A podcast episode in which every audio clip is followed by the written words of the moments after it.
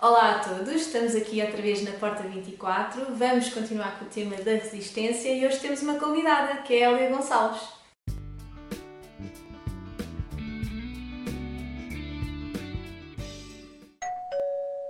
Olá, eu sou a Elia, sou psicóloga, sou coordenadora pedagógica na Escola Transpessoal, faço terapia, trabalho com, com grupos essencialmente e estou muito feliz por estar aqui. Elia, na tua opinião, porquê que achas que nós resistimos tanto à mudança? Pela razão mais simples de todas, porque a mudança é difícil. Mesmo que queiramos mudar, mesmo que não estejamos bem, aquilo que, que temos é aquilo que conhecemos e o que conhecemos é mais seguro. Portanto, de alguma forma, a mudança, e especialmente aquilo que a mudança traz, pode ser sempre bastante ameaçador e assustador para quem, para quem está nesse processo. Elia, na tua opinião, achas que a resistência tem um propósito maior? A resistência, na minha opinião, tem sempre um propósito maior. Nem que seja o propósito de nos mostrar que há ali algo importante para ser trabalhado de alguma forma, a resistência são, digamos, o conjunto de circunstâncias que bloqueiam o andamento da terapia que estivermos a fazer. E estas circunstâncias muitas vezes é o próprio corpo, ainda que de forma inconsciente, que nos mostra. Onde há resistência, há sempre algo a observar, há sempre algo para aprofundar e, sobretudo, há sempre uma zona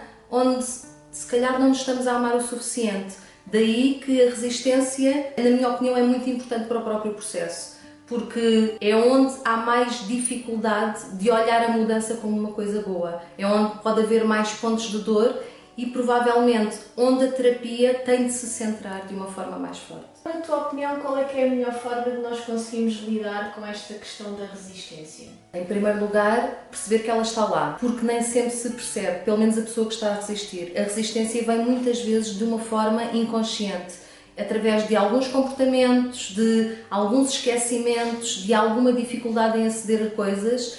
E, portanto, a, primeira coisa a fazer, seja para a terapeuta, seja para a pessoa que está, que está em terapia, é perceber que ela está lá. Mas, sobretudo, não é perceber que ela está lá para arrancá-la de lá. Porque onde há resistência, há algo ferido em nós. Onde há resistência, há uma criança ferida, há uma memória dolorosa, há qualquer coisa que nós não queremos ver. Portanto, quando se encontra a resistência, nós observamos a resistência, observamos o que é que o corpo tem ali para nos dizer, observamos como é que podemos olhar de uma forma mais compassiva para aquilo que não se quer enfrentar, para aquilo que não consegue ainda ser mudado. O terapeuta tem de acompanhar este processo, tem de observar, tem de assinalar, mas sobretudo tem de acompanhar o próprio ritmo da pessoa, porque o processo de se atravessar uma resistência é também um processo de aprendermos a amar-nos mais. E portanto, quando estamos a trabalhar com a nossa autoestima, quando estamos a trabalhar com o ser capaz de acolher e abraçar as feridas que trazemos dentro, então aí a própria resistência se transforma num processo de transformação incrível.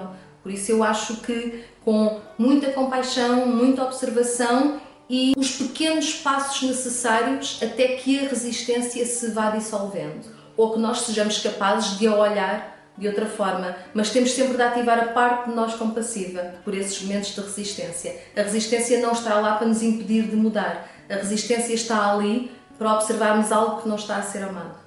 Elia, muito obrigada por teres estado aqui connosco na Porta 24, por teres disponibilizado no fundo a partilhar aquela que é a tua opinião e a tua consciência relativamente a este tema. E gostava que deixasse uma mensagem lá para casa. Bem, já que o tema é resistência, a mensagem seria exatamente essa. Não tratar a resistência como um inimigo. Olhar com muita compaixão, com muito respeito pelas partes de nós que não conseguem caminhar ao ritmo que nós gostaríamos. Porque são partes que precisam de ser de facto acolhidas e abraçadas e se calhar esse é o grande processo. Então eu estou na escola transpessoal a maior parte do tempo. Se me quiserem me encontrar ou à escola é através do site www.escolatranspessoal.com e lá encontrarão toda a informação. Muito grata.